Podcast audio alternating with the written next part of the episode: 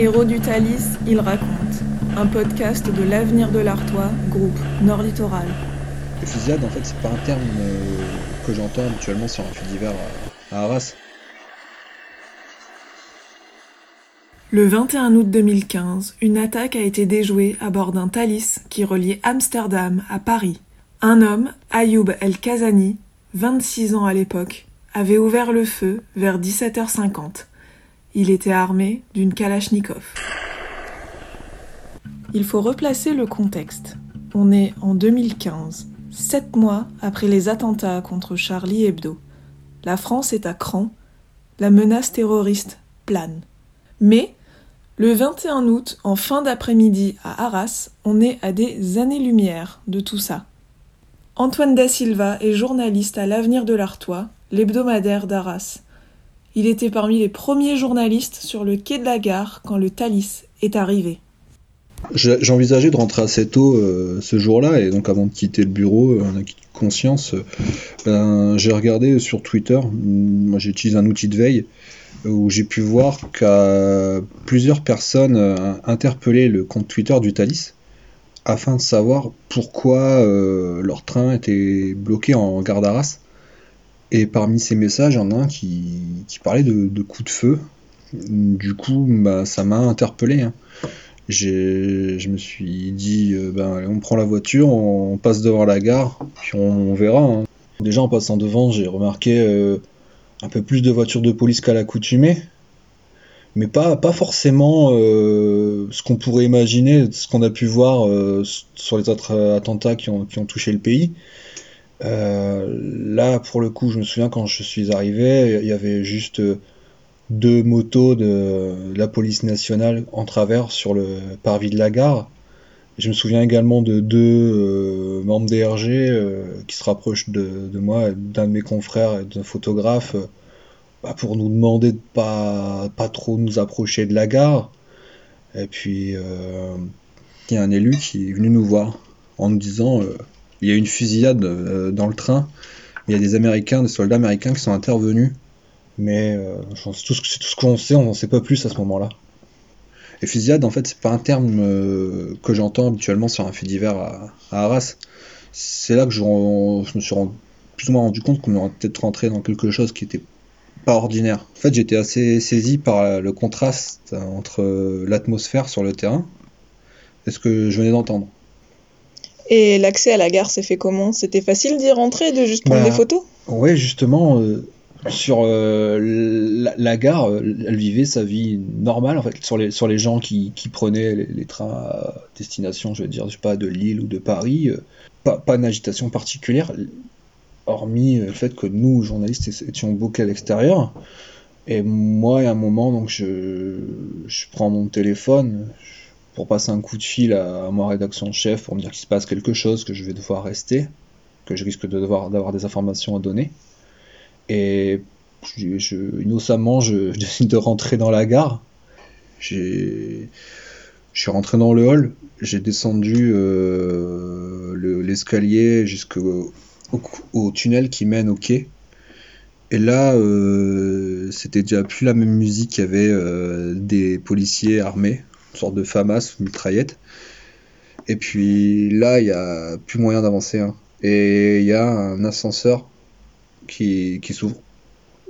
Deux, pompiers et un, grand mec rasé, euh, l'arcade ouverte, euh, et puis euh, qui, était sur, ce fauteuil et qui me regarde un peu de travers.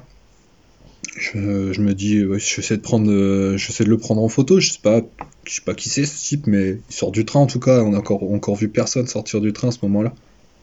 Et du coup, parle-moi de cette fameuse photo que tu as prise ce jour-là. Bah alors, moi, à ce moment-là, je ne sais pas encore que ça va être une photo importante. Parce que bah, ce, gars, euh, comme dirait, comme dirait l'autre, il a l'air patibulaire, mais presque. il, pas là, il y a plutôt la tête du méchant que la tête du gentil. Et je sais pas du tout quel type, sur quel type d'événement on est, en fait, à ce moment-là. Et euh, bah, je décide de.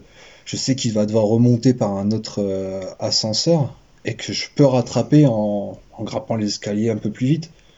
Euh, donc je cours dans les escaliers, je remonte, j'arrive dans le hall. Je repars dehors, je me retrouve de nouveau devant les RG qui m'ont pas vu partir. J'attends que le mec sorte avec donc c'est les deux sapeurs-pompiers qui étaient à son secours. Et là, il arrive. Du coup, appareil photo, et clac, clac, clac, j'enclenche. Et puis euh, j'en prends aussi une avec mon portable que, j'envoie sur les réseaux sociaux. Euh, puis voilà un peu l'histoire de, cette photo.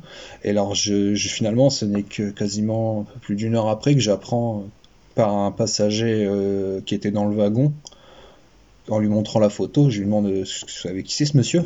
Puis il me dit, ah oui, c'est lui qui s'est jeté sur le terroriste euh, et qui l'a désarmé. Donc finalement, ce mec qui, avait une tête un peu à faire peur, parce que même il me regardait de travers quand je l'ai croisé dans, le couloir, ben, finalement c'était le héros.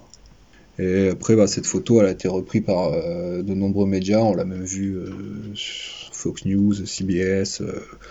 Elle a fait le tour du monde. Vraiment, vraiment là, pour le coup, c'était vraiment le tour du monde. On avait compté plus d'une cinquantaine de pays en faisant une recherche d'images inversée sur Google.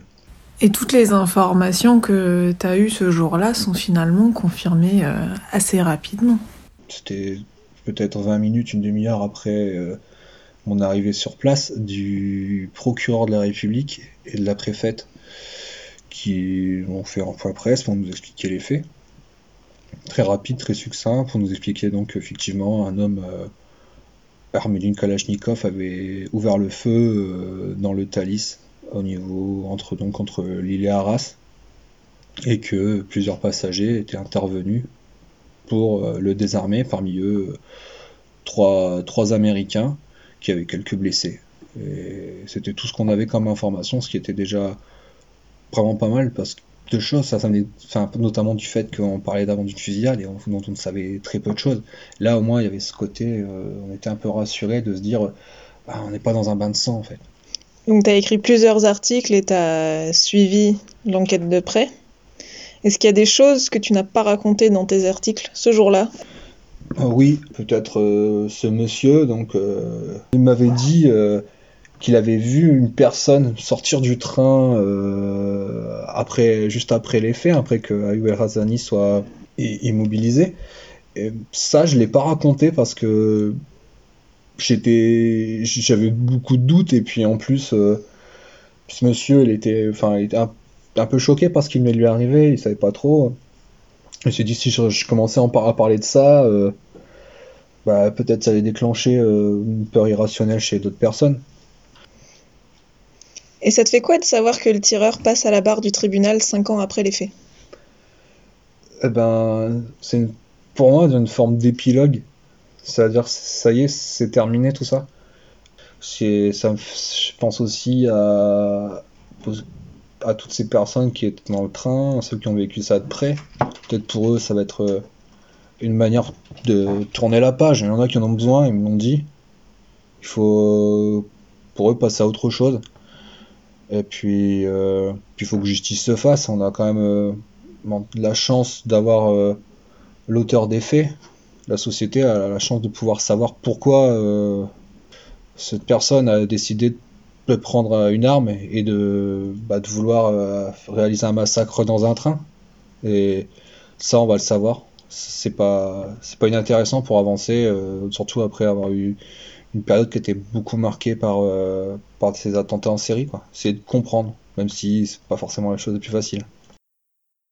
Retrouvez notre deuxième épisode de l'attentat du Thalys vu par Arras avec le lieutenant Patrick Tinchon, chef des opérations de secours ce jour-là. Héros du Thalys, il raconte. Un podcast de l'avenir de l'Artois, groupe Nord Littoral.